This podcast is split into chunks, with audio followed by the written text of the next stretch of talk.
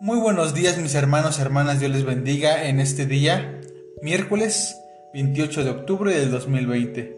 Dios sea con ustedes y con su familia. Esperando se encuentren muy bien todos, vamos a dar lectura al salmo correspondiente a este día, salmo número 61 que titula Protección para el gobernante fiel, en esta versión la palabra de Dios para todos. Dios mío, escucha mi grito de auxilio, presta atención a mi oración. Desde los lejanos rincones de la tierra te llamo, pues estoy angustiado. Llévame a la roca que es más alta de lo que puedo alcanzar, donde quede yo a salvo. Tú eres mi refugio, la torre fuerte que me protege de mis enemigos.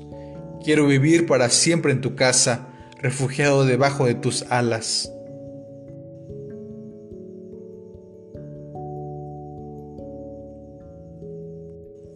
Dios mío, has escuchado mis promesas y me has dado la herencia de quienes te respetan.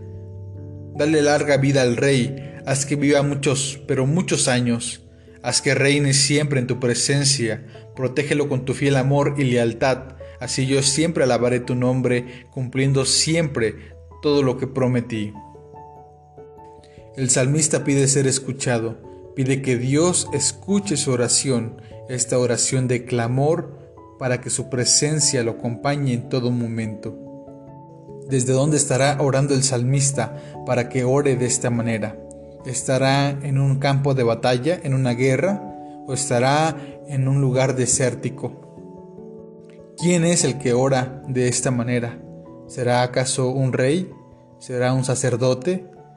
¿O será un poeta más? El salmista a través de su oración le pide a Dios que lo lleve a un lugar alto, a la roca más alta, donde él se sienta seguro y se sienta a salvo de aquellos que lo persiguen. La experiencia de este salmista ha sido gratificante, ya que en Dios ha encontrado un refugio, ha encontrado quien lo proteja de los enemigos. En esta primera parte del salmo, el orador comparte que ha disfrutado mucho vivir bajo la gracia de Dios, refugiado debajo de estas alas que lo acogen y lo protegen de todo mal, de todo peligro.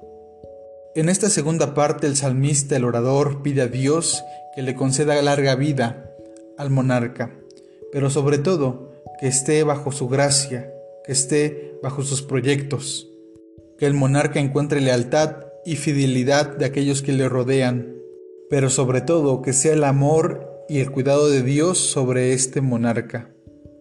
Este salmo nos invita a que en todo momento busquemos fomentar el deseo de buscar a Dios, de querer morar juntamente con Él, para que Él también haga lo propio con nosotros. La reacción del salmista ante la respuesta de Dios es la alabanza. El salmista reconoce que Dios ha atendido su oración. Dios ha escuchado con sumo cuidado cada una de sus palabras. Y bien, mis hermanos, así como el salmista le alaba a Dios porque escucha su oración, así también nosotros debemos alabarlo porque Él está atento de cada una de nuestras oraciones.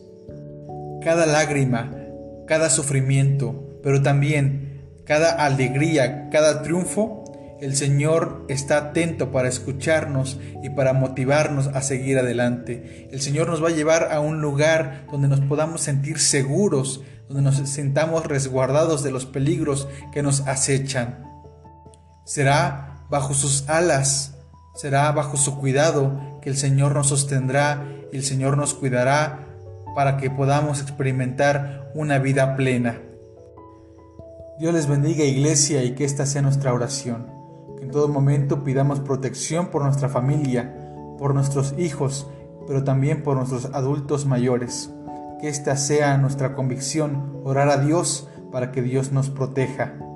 Pero también, iglesia, unámonos al dolor de aquellos que han perdido a un ser querido, aquellos que no encuentran a sus padres, aquellos que no encuentran a sus hijos, aquellos que no encuentran a sus adultos mayores.